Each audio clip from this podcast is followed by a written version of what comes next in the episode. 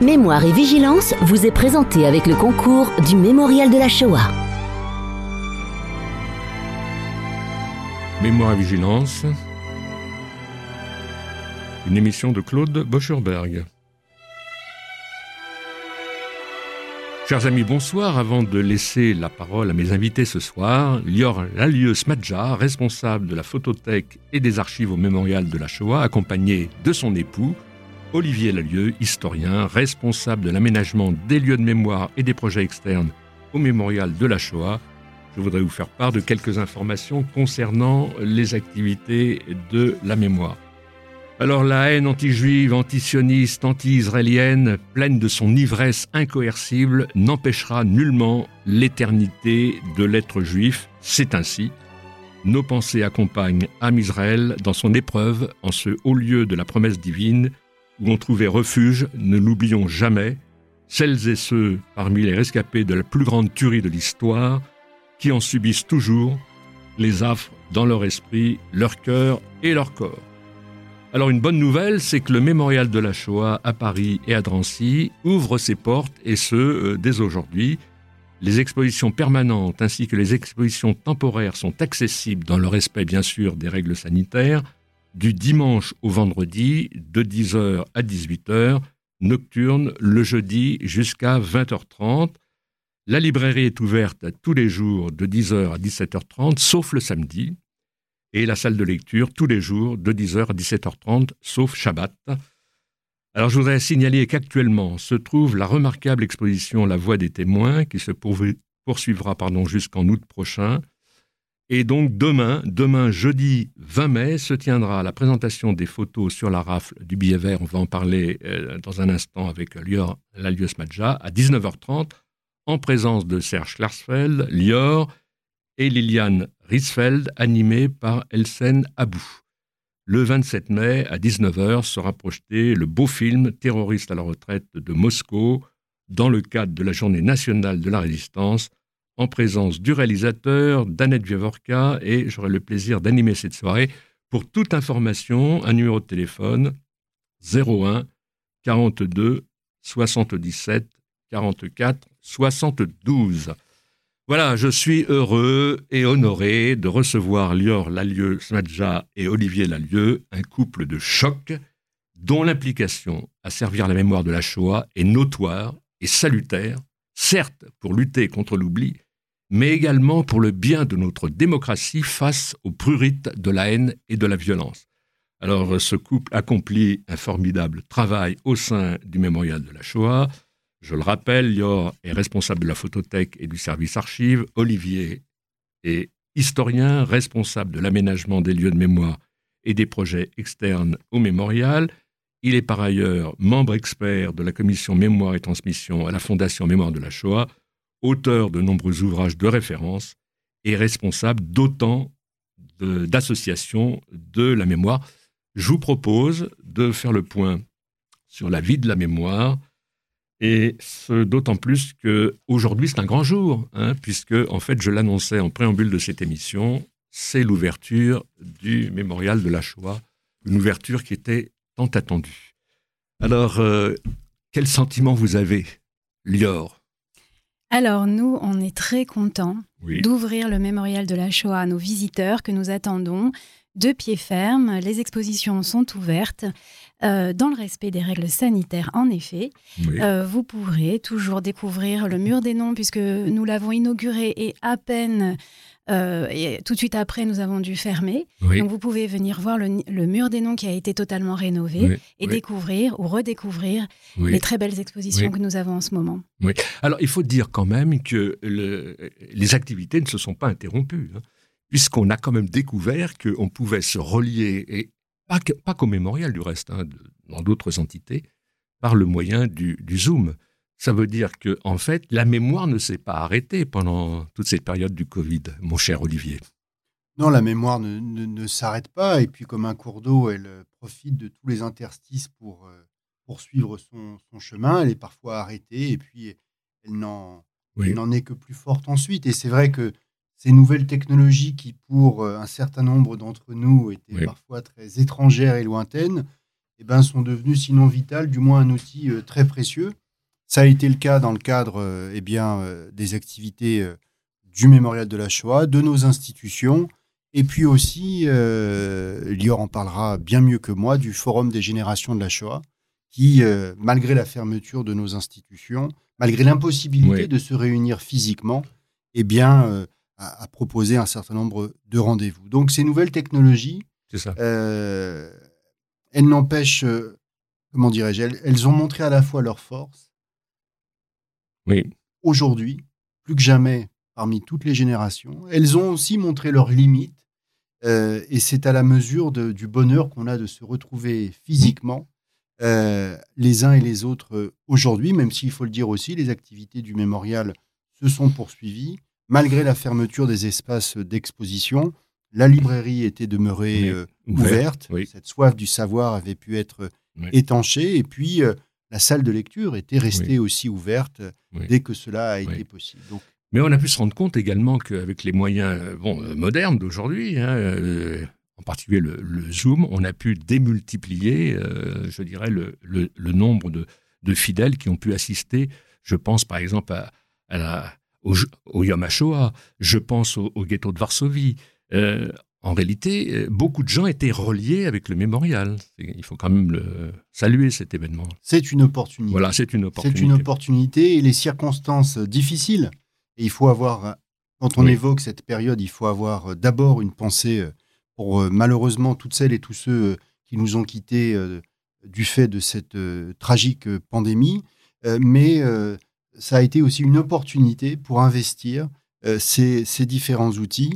Et aussi, euh, tu parlais des, cérémonies commémoratives pour essayer de repenser ces cérémonies dont on voyait que, au-delà de la pandémie, euh, il était de plus en plus difficile hein, de, réunir un nombre de participants, notamment de toucher les nouvelles générations. Et eh bien, ces nouvelles technologies, elles ont permis d'associer d'une de manière très différente ces différentes générations, de proposer au-delà de l'hommage aux morts aux disparus ou aux combattants, enfin, dans un spectre très large, eh bien de compléter, n'est-ce pas, cet hommage par euh, la diffusion de connaissances, par investir aussi euh, les, les, les, auditeurs ou les spectateurs concrètement dans l'acte commémoratif. Et donc, c'est une opportunité. Hmm. Alors, ce qui est incroyable, c'est que la mémoire, elle rebondit toujours. On peut pas, on peut pas être blasé, c'est pas possible. D'abord parce qu'on ne peut pas faire le tour.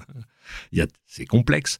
Mais en même temps, il y a comme ça des aventures euh, qui se placent sur notre chemin. Et je me tourne vers Lior pour en savoir un peu plus sur les dessous de l'affaire des photos qui concernent la rafle du billet vert. Parce que, en réalité, je crois savoir, tu vas nous le dire, mais c'est en lien avec un brocanteur, si j'ai bien compris, qui, qui, détenait donc ce capital que tu as pu, que le mémorial a pu récupérer qu'on se trouve avec des photos, on peut dire inédites, des photos nouvelles, par rapport aussi à, l'ouvrage magistral que l'on connaît de Serge Klarsfeld, 1941, Prélude à la solution finale, où il y a déjà beaucoup de photos qui existent, mais je, reviens sur cette photo en particulier, et je dirais cet ensemble de photos qui a été publié par, par Paris Match en particulier, où c'est pas un hasard, euh, ce qui entoure le, dossier, la première photo, c'est une photo incroyable et euh, Olivier nous le confirmera, mais des photos du SS Théodore Dannecker, on n'en a pas beaucoup. Là, on le voit, on le voit, je dirais, euh, euh, avec les responsables de la préfecture de police, donc organiser cette première rafle massive au, sein, au sein de Paris. Alors, raconte-nous, parce qu'on veut savoir comment, comment ça s'est passé. Donc, euh, effectivement, avant d'en arriver euh, à la première photo de, ce reportage qui, en effet, montre Dannecker entouré euh, des autorités françaises de police, je vous raconte en deux mots. Oui. Donc, il s'agit d'un reportage inédit. Il s'agit en fait de cinq pellicules photos retrouvées complètes par un brocanteur il y a maintenant dix ans sur une foire à Reims. Voilà, donc lui, il, ce brocanteur, euh, il achète un lot euh, de photos. Ce sont donc des, planches contact, des tirages euh, originaux collés, 24-36 sur des planches contact. Il en achète 200. il y en a 200 et il les garde pendant 10 ans. il y a quelques mois, il fait appel à deux collectionneurs que je connais bien, puisque vous savez, dans notre profession, euh, donc dans les images, puisque je, vous avez rappelé que je suis responsable de la photothèque, et je rappelle que Karen Tayeb est responsable des archives. Voilà. Euh, donc, euh, on, a un réseau de collectionneurs autour de nous. Donc, ils font, eux, l'acquisition de ces 200 planches, et ils se rendent compte qu'à l'intérieur, il y a cinq planches qui nous concernent, c'est-à-dire le billet vert. Ils sont venus nous voir. me voir et nous en avons fait l'acquisition. Oui, mais alors attends, ce qui est incroyable, c'est un brocanteur de Reims, si j'ai bien compris. L'histoire pour euh, mes collectionneurs commence à Reims. Alors... Et alors, donc, euh, il y a quelqu'un qui achète ces photos. Est-ce que ce brocanteur, il est au courant qu'en en fait, il détient des photos historiques? Je, alors, c'est difficile à dire. Euh, il est au courant qu'il détient des photos qui montrent des Allemands en uniforme. D'accord. Et ça, il y a 10 ans, comme il y a 20 ans, comme aujourd'hui, il y a des amateurs. Donc il est au courant qu'il va vendre son fonds euh, de toutes les façons à ce fameux brocanteur. C'est ça. Et le collectionneur, lui, évidemment, il détient déjà euh, d'autres photos. Il est au courant, euh, puisque c'est un collectionneur, de, photos historiques. On connaît les collectionneurs. À un moment donné, ils vont se dessaisir, mais il va en effet rester très, très, très longtemps avec ce reportage qui, pour l'histoire, est d'importance et qui, pour les victimes, est fondamental. Mm.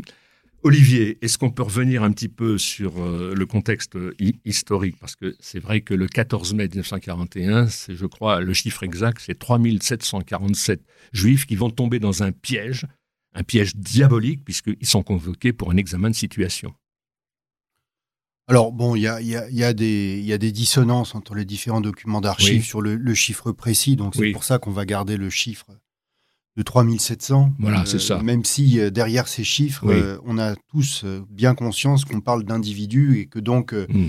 il ne on ne saurait en oublier aucun. Mais en l'état actuel des archives disponibles, on parle de 3700 hommes qui sont, tu l'as dit, tombés dans un piège, dans une souricière, dans un hmm. piège bureaucratique, tendu de concert par la préfecture de police de Paris, à l'initiative des autorités nazies. Euh, les autorités nazies euh, en France, autour euh, notamment de Théodore Dannecker, qui est le chef de, des affaires juives, qui est un essai, c'est chef des affaires juives auprès du commandement militaire en France occupée, souhaitent voir mettre en application la loi française adoptée par Vichy début octobre 1940, qui prévoit l'internement des ressortissants je cite, de race juive étrangers euh, euh, en France. Cette loi fait suite, c'est un décret en vérité, c'était un acte administratif euh, qui est donc avalisé par le, pris par le régime de Vichy. Il n'y a plus de Parlement, mais on le qualifie de loi. Et il fait suite, on, le sait, il faut le rappeler, au statut des Juifs, adopté là aussi par le régime de Vichy, date du 3 octobre 1940. Ces deux lois, ces deux actes étant pris euh, à la seule initiative du régime de Vichy et sans aucune pression allemande. Alors qu'au même moment, et de manière, euh, euh, je dirais, scindée, les autorités allemandes en France occupée décidaient eux aussi d'adopter et de mettre en place une législation antisémite inspirée de celle en vigueur au sein du Troisième Reich, qui prévoit notamment le recensement des Juifs euh, en, France euh, occupée. Et c'est mmh. donc sur la base de ce, cette ordonnance du 27 septembre 1940 qu'un recensement va être mis en place euh, et qui va être utilisé au mois de mai 1941 par la préfecture de police pour adresser ces convocations. Donc, initiative nazie, mise en œuvre par la préfecture de police on est au cœur de la collaboration d'État sur la question juive entre et les la photo avec Daneker en témoigne. Hein. Et ce reportage dont Lior va nous décrire les différentes composantes dans quelques instants, eh bien, ce reportage, il incarne ce piège bureaucratique. Tu parles de piège parce que un, un certain nombre de rescapés et de familles, d'ailleurs, refusaient le terme de rafle. Hein, parce qu'une rafle, c'est un acte où on vient arrêter, on vient enserrer une rue, un lotissement, prendre les gens chez eux. Non, c'était, tu l'as très bien dit, mm. Claude, un piège. Les gens reçoivent cette convocation pour un examen de situation. D'ailleurs, certains vont s'imaginer que on les convoque peut-être même pour les régulariser, c'est pas. D'autres se méfient. Hein, et oui, alors justement, c'est intéressant parce qu'en en fait, quel est le nombre en fait d'hommes qui sont convoqués, au fond, parce qu'il y en a beaucoup qui, n'ont pas accepté d'aller se rendre dans, les différents centres. Il, me semble qu'on est à plus de 6000. Ah, on est à plus de 6000, c'est ça. Donc il y a à peu près la moitié, c'est ça? 6500. 6500, voilà. Donc il y en a qui, je veux dire, ont l'intuition que ça sent pas bon et en fait, ils ne se rendent pas à la convocation. Alors, il y en a, pardon, euh, oui. il y en a qui, euh, qui se méfient, oui. d'autres qui n'habitent plus à l'adresse qui a été indiquée. Donc il y a un, certain nombre de, d'indicateurs, enfin de, de motivations qui, qui s'exercent. En tout cas, le fait est que 3700 euh, vont se présenter euh, dans différents lieux à Paris et euh, en, région, en proche banlieue, dans différents centres. Un certain nombre de plaques, d'ailleurs, ont été posées cette année, notamment à la caserne Napoléon, à côté du mémorial, pour, pour cet examen de situation, où des policiers français vont eh bien, prendre leur pièce d'identité euh, et euh, vont, euh, en quelque sorte, refermer les portes. Et Manu, Manu Militari les conduire dans les camps, dans les camps du, du, Loiret. Alors, on revient un petit peu sur ces photos parce que, bon, c'est vrai que quand on aime scruter, et, je veux dire, analyser des photos, là, je vois par exemple rue Japy, des femmes, des enfants qui attendent des nouvelles. Si on voit les visages, ça parle, quoi. C'est ça qui est il y, a, des visages vraiment euh, euh, angoissés. Je voudrais quand même signaler qu'il y a quelques jours, eh bien, euh, s'est tenue une exposition donc sur tout le pourtour du, gymnase Japy, bon, en présence de la, de la, maire de Paris, beaucoup de personnalités qui étaient présentes. Et je dois dire que c'est un grand moment. Pourquoi? Parce que la population locale va pouvoir constater sur place ce qui s'est passé dans cet endroit et que là, on s'aperçoit que là, la mémoire, ça peut être aussi une vitrine très importante, je dirais, pour la citoyenneté. C'est très important ce qui a été fait l'autre jour euh, dans cette, euh, dans cette inauguration d'exposition. Elle va se tenir, il faut le rappeler, peut-être jusqu'au mois de juillet. 16 euh, juillet. Oui. Normalement jusqu'au 16 juillet. Et, et en effet, ces photos-là, ces nouvelles photos, oui. on en a mis quelques-unes. Elles n'y sont pas toutes, hein, puisqu'on a parlé donc de 98 photographies qui, qui, qui, forment ce reportage. Donc on en a mis pas mal et notamment celle euh, euh, dont vous parlez, c'est-à-dire autour du gymnase Japy qui n'a pas changé. C'est ça. C'est euh, incroyable. C'est extrêmement émouvant. Il est resté en l'état. Intérieur comme extérieur. Puisque dans ce reportage, il y a des photos à l'intérieur et des photos à l'extérieur de Japy. Oui, oui. Alors, Olivier, ton époux, disait à l'instant que tu, allais nous parler du reportage photo. Alors, qu'est-ce que, qu'est-ce que tu peux nous dire sur ce reportage photo Voilà, donc je vous ai effectivement expliqué comment nous l'avons acquis. Euh, on a parlé de Dannecker. Alors, Dannecker, lui, c'est, il est sur la première photo du reportage et il conclut. Il conclut pas le reportage parce que euh, le reportage, c'est Gymnase Japy, c'est donc un des lieux d'arrestation ou un des lieux de rassemblement, comme vous voulez, euh, le plus important, puisque 800 hommes se sont présentés euh, et ont été immédiatement arrêtés. Et donc ce reportage, c'est vraiment le narratif de ce qui s'est passé, puisqu'on voit les hommes à l'intérieur. On voit encore, il y a une, photo où on voit encore les femmes avec eux, puisqu'on sait par les témoignages que euh, les femmes sont rentrées avec, euh, avec leur mari, en laissant les enfants à l'extérieur. On a aussi ces, ces témoignages-là. Et puis les photos suivantes, le photographe est à l'extérieur, et cette fois-ci, les femmes sont très proches de l'entrée et on leur a demandé de bien vouloir revenir avec une valise et des effets personnels de leur mari. Et c'est ça qu'on voit sur les images. Donc elles reviennent. C'est quand même absolument euh, inouï, euh, je dirais, euh, longtemps après, effectivement, de, de, revoir, je dirais, face par face ce, qui s'est passé. Toi, qui as l'habitude des, des, photos, euh, quelles sont celles qui te frappent le plus? Quelles, sont celles pour toi qui sont le plus parlantes au fond, avec, le, avec ton expérience? Moi, j'avoue que c'est vraiment ces, ces, femmes et ces enfants. Oui, c'est ça. Euh, alors, personne ne regarde le photographe, chacun euh, est dans, dans, sa perplexité, dans son angoisse. Oui. Et il y a notamment ces deux photos-là qui se suivent, hein, bah, que vous découvrirez, soit à Japy, soit au mémorial. Oui.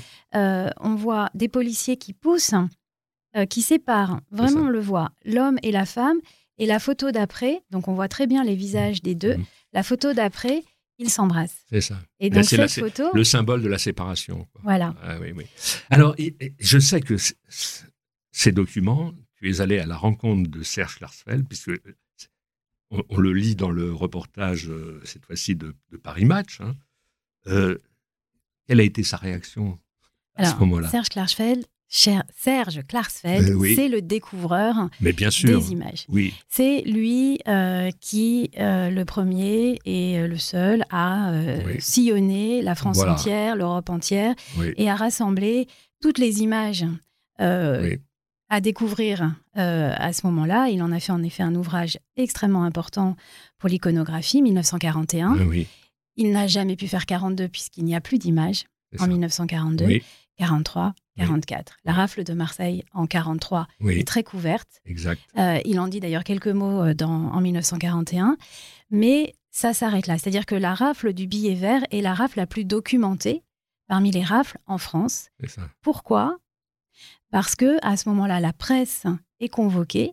Les reporters, qui sont des, photographes assermentés par Vichy ou par les nazis, ont non seulement autorisation de photographier, de filmer, donc peut-être un jour on aura des films.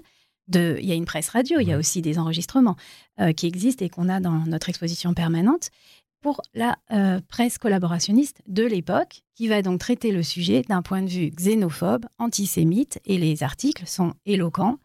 5000 euh, juifs arrêtés dans les camps, ces parasites, on va enfin les faire travailler, on supprime ces juifs, euh, etc. Et cette presse et ces photos ne servent qu'à ça. Et c'est tout. Donc le reste ne va jamais passer la censure. Mmh. Donc Serge, quand il a retrouvé toutes ces photos, elles montraient déjà beaucoup de visages, mais entourés de policiers. Et des photos bien choisies. Alors, en tous les cas, moi, il m'a dit euh, vraiment son étonnement de voir cette photo de Dannecker parce que y en a, c'est difficile à trouver. Là, on le voit euh, entouré, encore une fois, de, des responsables. C'est une photo euh, absolument euh, incroyable. En tous les cas, on peut voir ce reportage photographique exceptionnel donc au mémorial, mais également sur tout le pourtour du, gymnase Japy. Alors, puisqu'on est dans la rafle du, 14 mai 1941, on s'était vu il, y a quelques, mois avec, Olivier pour, faire le point autour euh, donc des, travaux euh, importants, euh, un partenariat entre le mémorial de la Shoah et la SNCF d'un nouveau lieu de mémoire au sein de l'ancienne gare de voyageurs de Pithiviers. Il faut rappeler donc que ces hommes qui ont été pris au piège ont été conduits manu militari par les gendarmes français, conduits dans les, dans les camps du Loiret. Et donc, bientôt, quand on va assister à cette inauguration, ce sera un aboutissement je dirais, de longues, de longues années d'efforts. Ce sera un aboutissement et puis ce sera aussi une première, puisque pour la première fois, une ancienne gare va accueillir euh, une exposition euh, permanente. Oui. en un lieu qui a été un, non seulement euh, le, un, lieu de passage pour ces juifs de Paris arrêtés le, 14 mai 41, 2000 arrivent à Beaune-la-Rolande, 1700 à Pithiviers mais aussi pour euh, les plus de 8000 juifs euh, raflés à Paris les 16 et 17 euh, juillet 1942, ces familles du Veldiv, qui vont être, après la déportation de ces hommes du billet vert et, d'autres d'ailleurs, qui vont faire partie des premiers convois partis du Loiret après les deux premiers partis de, Compiègne et, de, et de Drancy. Euh, eh bien, ces camps vont être vidés et euh, mi-juillet, eh bien, ils vont être remplacés par euh, ces familles juives.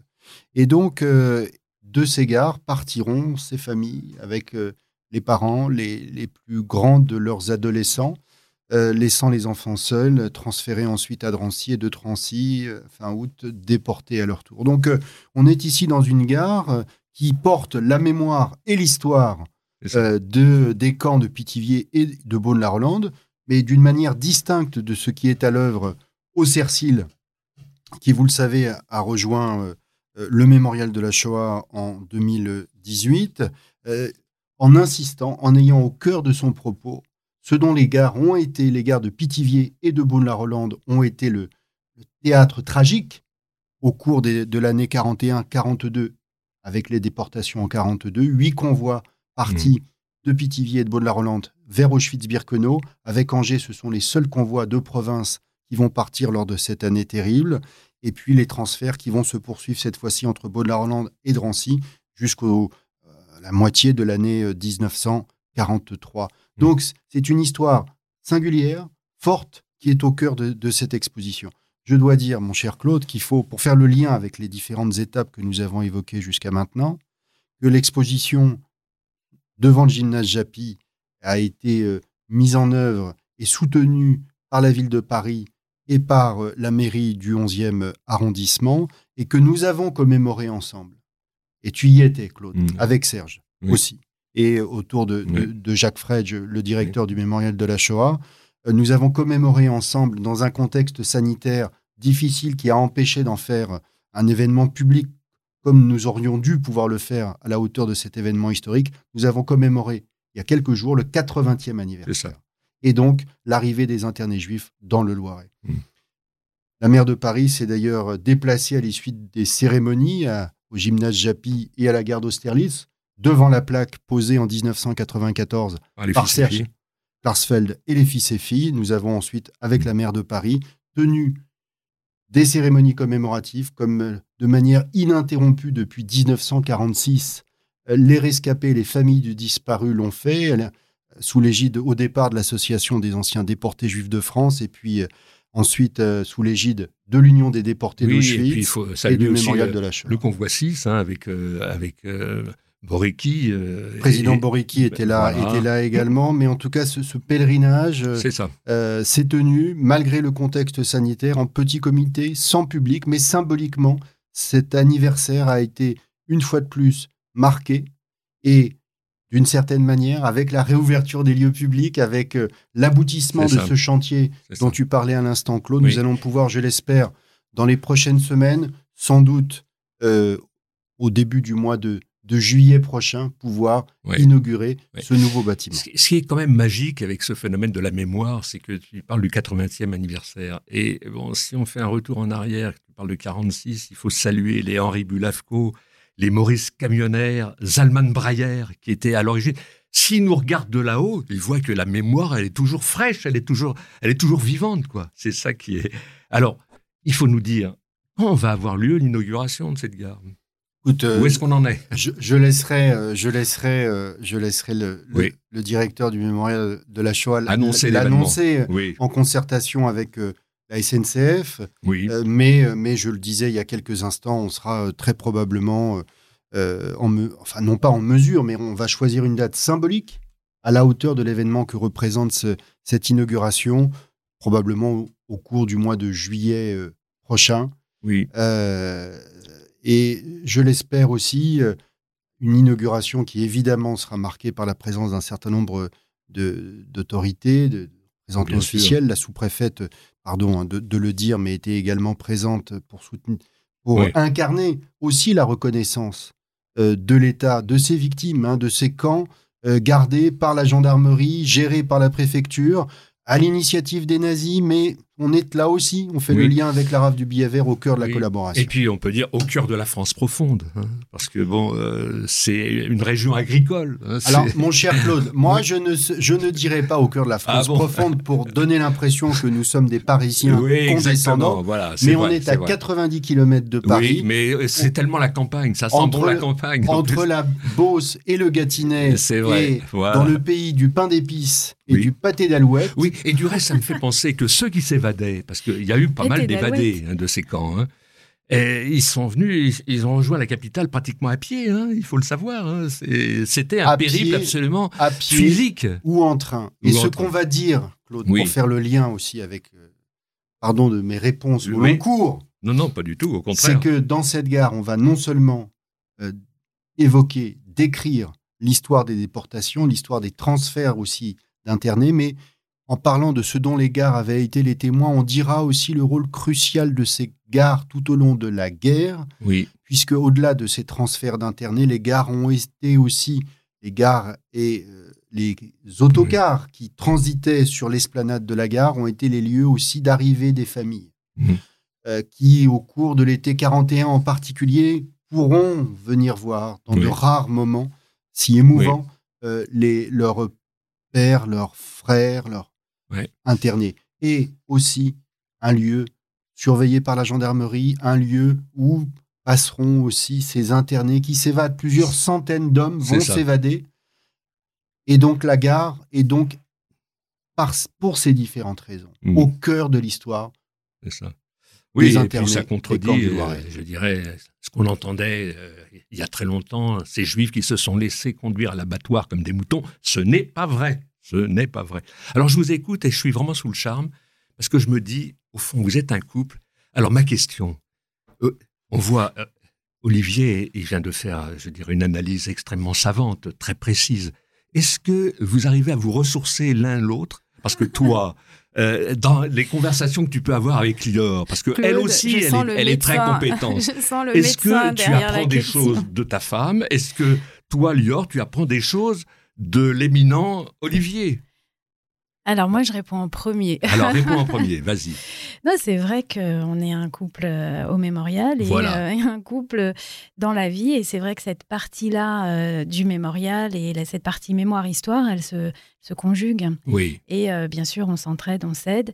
Et voilà, après, ce on a aussi une vie. Oui, non, non, mais il, me semble que l'un et l'autre, vous avez, je dirais, un espace qui est en permanence en recherche et que la chance que vous avez aussi, c'est en fait d'être dans la passion de ce que vous faites et que vous pouvez vous nourrir l'un l'autre de, de ce travail. Oui, c'est ça. C'est pas, donné à tout le monde, ça. C'est pas donné à tout le monde. Il y, a quelques couples mythiques qui nous ont précédés, hein, quand même, largement mythiques. Euh, non, mais c'est vrai que c'est vrai que c'est une chance, je pense, euh, pour nous, euh, pour moi en tout cas, d'avoir Olivier, qui je peux poser des questions toutes les deux secondes, en gros. Bien sûr. Et, et voilà, parce que c'est quand même lui l'historien. C'est lui l'historien et on se demande comment il arrive à tout faire parce qu'il a tellement de choses sur la tête, c'est incroyable. Hein vrai, ça. alors, puisque tu as la parole, Lior, revenons un petit peu euh, sur euh, alors la masse, je dirais, capitale de photos, d'archives. Je voudrais saluer quand même, euh, c'est vrai, Karine Tayeb, hein, parce qu'en en fait, je ne l'ai pas dit tout à l'heure, mais c'est elle qui est responsable des archives, donc vous travaillez en osmose. Aujourd'hui, si on fait le point de ce qui a été lancé, je crois, il y a quelques années euh, par le mémorial, d'aller à la rencontre du public dans tous les coins de l'Hexagone, qu'est-ce que vous avez amassé comme, euh, comme collecte d'archives aujourd'hui? Alors c'est vrai, je crois qu'on avait fait la première euh, chez toi, Claude, pour lancer cette collecte nationale. Donc il y a déjà quelques années et on a parcouru 45 villes en France et après on, a, on est sorti un peu des frontières, on est allé en Suisse, sur deux rendez-vous. Et même, on a été plus loin puisqu'on a été aux États-Unis, à New York et à Miami pour euh, terminer. Pourquoi ces villes-là? Parce que euh, beaucoup de juifs euh, de France, et notamment des enfants, puisqu'on parle de la rafle du billet vert, mais on sait aussi que dans les camps du Sud, au moment, alors je ne sais pas, Olivier le dira, mais au moment de, en 41, ces camps-là étaient déjà bien, mm. les camps du Sud, Rivesaltes, Gurs, il y avait déjà beaucoup de familles internées, notamment des enfants. Et ils ont été sortis grâce à l'OSE. Et on les retrouve aujourd'hui dans des associations, notamment à New York, avec la forte association qui s'appelle Hidden Child, qui est très, très, euh, encore très puissante et très dynamique, et qui nous a aidés à faire euh, une collecte extraordinaire d'archives qui concerne donc la France, euh, donc à New York et aussi à Miami. Voilà, mmh. donc c'est quoi cette collecte? Ce sont des documents euh, de famille, des albums photos, des archives, des lettres, des passeports, des témoignages, mais aussi des objets extraordinaires. Euh, Pour l'annonce de, la collecte, vous êtes passé par les organisations, les organisations juives à ce moment-là à New York? Comment, comment, comment vous vous êtes fait connaître euh, Le mémorial s'est fait connaître à New York à ce moment-là? Alors, bah, parce que, euh, voilà, effectivement, c'est d'abord un démarchage euh, de, notre part. Donc, euh, moi qui coordonne cette collecte, je, voilà, ce que je fais en général, c'est que je prends contact avec les... Alors, pour New York, c'était vraiment cette association Hidden Child qui nous a énormément aidés. avec Rachel Goldstein, sa présidente, qui est mm. française, mm. Euh, René Lichman, qui est français, etc. Donc, ce sont des personnes qui ont vécu euh, la Shoah en France et qui ensuite ont une histoire avec les États-Unis. Donc, ça, c'est pour la partie américaine. Euh, pour la France, nous avons travaillé de concert avec Passerelle. Et Passerelle, c'est donc cette, ce service mmh. de la FMS qui s'occupe des survivants de la Shoah, oui. qui s'occupe des survivants de la Shoah. Et je vais recevoir dans pas longtemps. Ah ben voilà. Donc je salue André Katz. Oui, André Katz, toute son équipe. Avec Richard Audier aussi. Et Richard Audier. voilà. Son président. Du Fonds social. Son directeur. Oui. Euh, et donc c'est avec l'équipe d'André Katz qui est sur toute la France que, nous avons mené à chaque fois ces collectes. Oui. Alors en Europe, je crois que bon, il y avait la Suisse aussi. Euh, on a fait la Suisse, euh, tout à fait. Alors si on fait, je sais, j'aime pas trop les chiffres, mais ça représente des milliers et des milliers d'archives aujourd'hui. Ce sont des milliers d'archives. Des milliers de photographies, des milliers d'archives que, que, nous cataloguons. Donc, c'est le terme euh, qui mmh. veut dire euh, mettre en ligne les documents.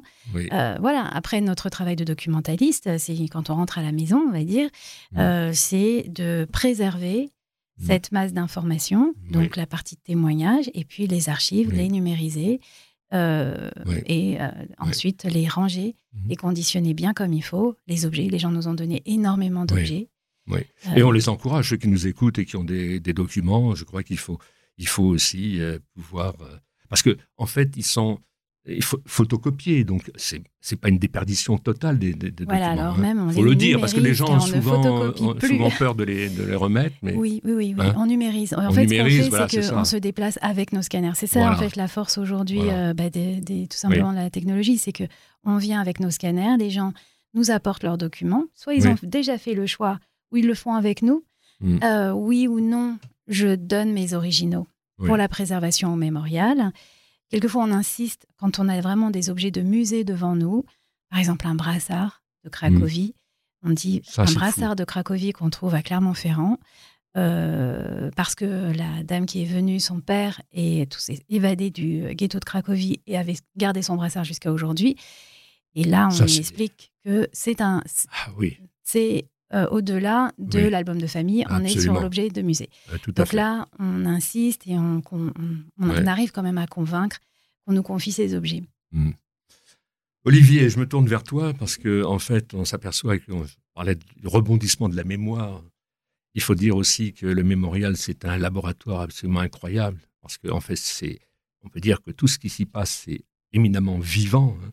Je me souviens, pardon si je me répète, mais il y a longtemps, quand je raccompagnais M. Georges Vellers euh, chez lui, rue du Loin, euh, avec ma voiture, il me disait avec son petit accent un peu russe, vous savez, le CDJC, on appelait ça le CDJC à l'époque. Le CDJC, il tient avec des bouts de ficelle. C'était sa formule, des bouts de ficelle.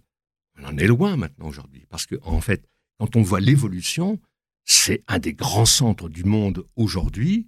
Et je dirais, c'est fou la dynamique du mémorial.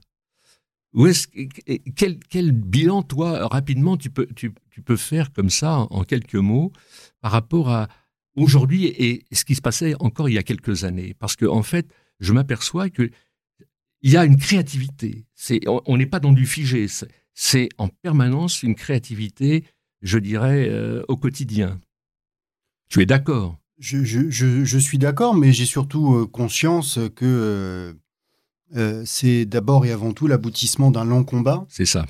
d'une et d'une intelligence à la fois collective, mais aussi d'une force qui a fait le lien entre la démarche pionnière d'Isaac Schneerson, oui, euh, des hommes comme euh, des historiens comme euh, Georges Wellers, oui. ou Joseph Billig, Joseph Billig, le commissariat aux questions juives, ou Léon Poliakov, qui ont été au cœur de, ce qu'a été le CDJC pendant plusieurs décennies, dans un contexte difficile où la mémoire de ce qu'on n'appelle pas encore la Shoah est une mémoire parfois enfouie, parfois publique, mais en tout cas marginale, souvent, malgré la douleur des familles. Et donc cette institution euh, qui est aujourd'hui le meilleur de la Shoah, il est l'aboutissement de, ce long combat, de l'engagement de ces hommes et de ces femmes, euh, de, cette poignée de d'historiens, de documentalistes, de pédagogues qui euh, peu à peu ont, rejoint l'institution et, et, qui, au cap des années 90, avec le président Éric de Rothschild et l'arrivée euh, de Jacques Frege, euh, prolongeant les efforts engagés par Serge Klarsfeld, eh bien, a permis de contribuer et en même temps euh, de renforcer ce mouvement pour la reconnaissance de la singularité de la Shoah et de lui donner une, une présence effective dans la société. Ces centaines de milliers de visiteurs qui viennent au mémorial, qu'ils ce soit ou non des descendants des victimes, mais qui aujourd'hui, pour l'essentiel, eh bien, sont des scolaires qui viennent des quatre coins de la France, non seulement au mémorial de la Shoah à Paris, à Drancy, euh, également au Cercil, désormais, à Clermont-Ferrand, au centre Jules Isaac ou au lieu de mémoire au Chambon-sur-Lignon. Le mémorial de la Shoah, ça n'est plus seulement aujourd'hui cette institution installée à Paris, euh, c'est aussi un réseau euh, qui est bien aux quatre coins de la France désormais. Et, Dans quelques temps également à la gare de Pithiviers et peut-être ailleurs dans les prochaines années, font exister au quotidien non seulement cette mémoire, viennent à la fois perpétuer cet hommage aux victimes, mais aussi faire réfléchir les contemporains sur les défis que représente euh, cette histoire, cette page de notre histoire, cette page de l'histoire de l'humanité face aux défis qui sont les nôtres aujourd'hui au XXIe siècle. Oui, euh, c'est très bien ce que tu dis. Euh, j'ai trois remarques à faire. D'abord, il faut dire que le, le, contexte dans lequel travaille le mémorial, je dirais que c'est un contexte humain. Parce que si on travaille sur la mémoire et l'histoire, je dirais que les témoins n'ont jamais été oubliés, c'est-à-dire qu'ils sont associés à ce travail de mémoire et d'histoire, tant qu'ils sont, tant qu'ils ont la force d'être là. Hein.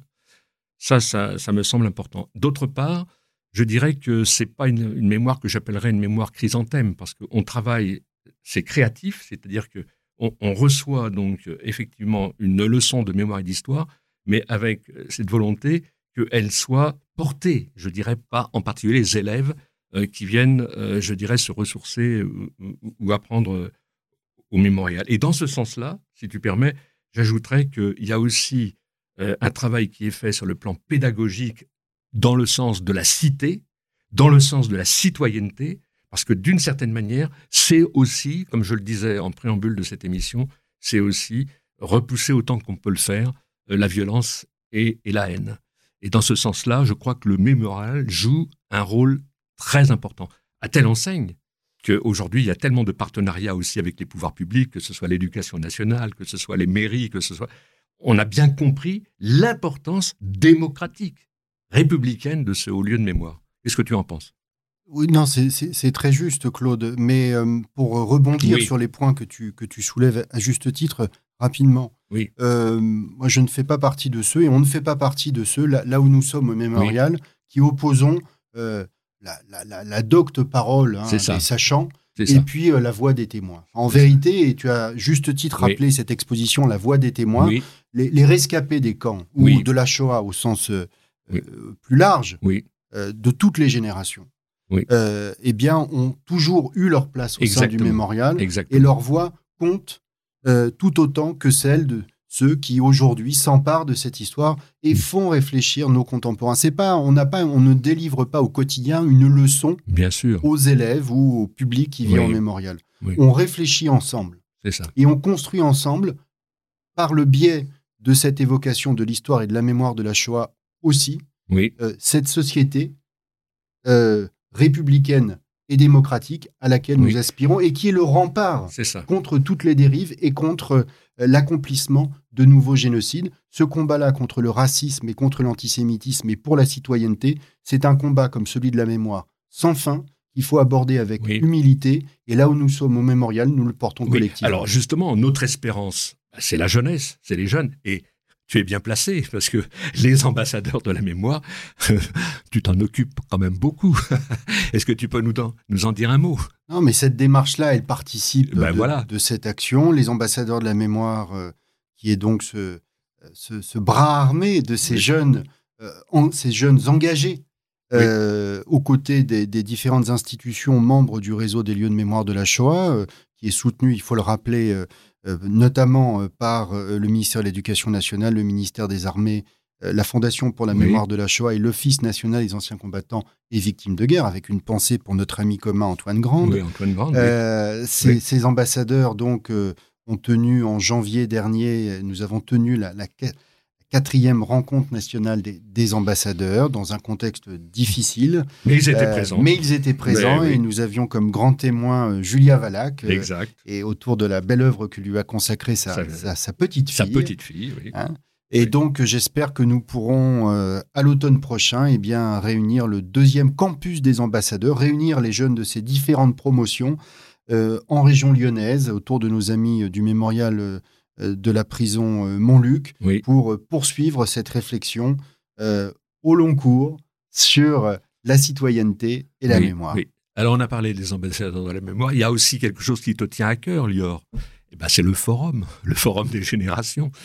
Alors, où est-ce qu'on en est? Alors, bah, nous, euh, le forum Génération, on en est, je crois, à 62 associations qui ont rejoint le forum. Euh, on a continué tout au long du confinement, du deuxième confinement et encore aujourd'hui à animer ce forum avec le comité d'organisation puisque nous étions prêts, nous avions un programme prêt euh, pour euh, le faire. Je crois que c'était en novembre 2020. Euh, mhm. C'était, oui, j'ai plus la, notion des dates. Évidemment, on n'a pas pu tenir ce forum, mais on a fait quand même deux zooms avec plus de 290 participants dans, dans ce zoom-là, où l'idée, le fil conducteur, c'était de présenter des objets qu'on a appelés des objets survivants. Oui, mais des objets qui font parler, des objets qui parlent. Parce que c'est ça qui me semble important, c'est aussi la circulation de la parole. Ça, c'est un, un bienfait, il faut le savoir, la circulation de la parole. Voilà, donc le Forum Génération de la Shoah, c'est avant tout euh, ce mélange des générations. La première, la deuxième, la troisième, la quatrième. Quelquefois, on ne sait pas exactement quelle génération nous sommes, deuxième, troisième.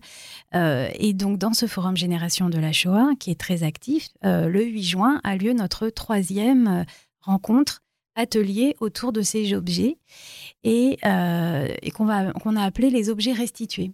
Et donc, on va raconter, il y a quatre témoins qui vont raconter une histoire particulière, comment un objet... Ça se passe sur une, euh, sur une soirée Ça se place en Zoom. Euh, donc, il faut s'inscrire et on va bientôt envoyer aux associations les flyers. C'est les associations... Alors, il faudra m'envoyer aussi pour que je puisse répercuter Mais ici complètement, sur l'antenne. Hein. Tout à fait. Voilà. voilà. Et par exemple, Claude Ungard, devait euh, présenter un objet qui lui tenait à cœur.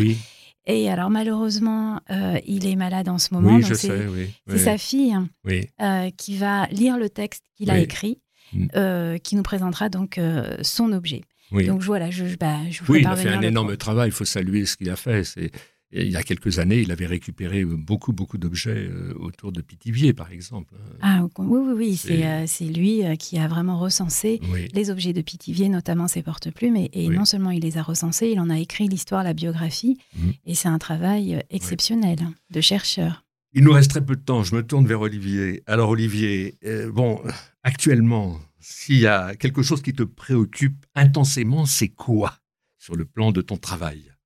Non, mais là. Tu avais un projet particulier. Là, le projet particulier, euh, c'est la gare. C'est la gare de Pithiviers. Eh, bah oui, c'est la gare de Pithiviers. C'est vraiment l'aboutissement de ce projet. Euh. Bon. en tous les cas, euh, je crois que c'est vrai qu'il faut saluer toute l'équipe du mémorial. Alors, bon, je me permets de le dire. Hein.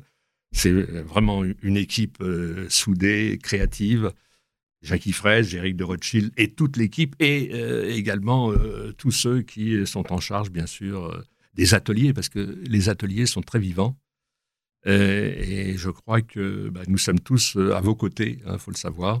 En tous les cas, moi, j'ai été très heureux de vous recevoir. Oui, oui, alors. Alors, Claude, je te tiens informé de ton fonds d'archives. Oui. Tu nous ah. as confié 40 ans de radio. Oui. Euh, nous en sommes à la moitié de la numérisation. Ah de ces 40 ans. Ah, de, ah, D'accord. Voilà. Et donc, Mais tu n'as pas encore les numériques. Hein je vais te les donner, les numériques.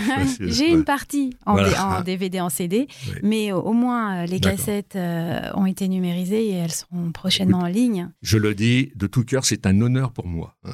En tous les cas, merci Lior, merci Olivier, chers amis, à mercredi prochain. Mémoire et vigilance vous a été présenté avec le concours du Mémorial de la Shoah.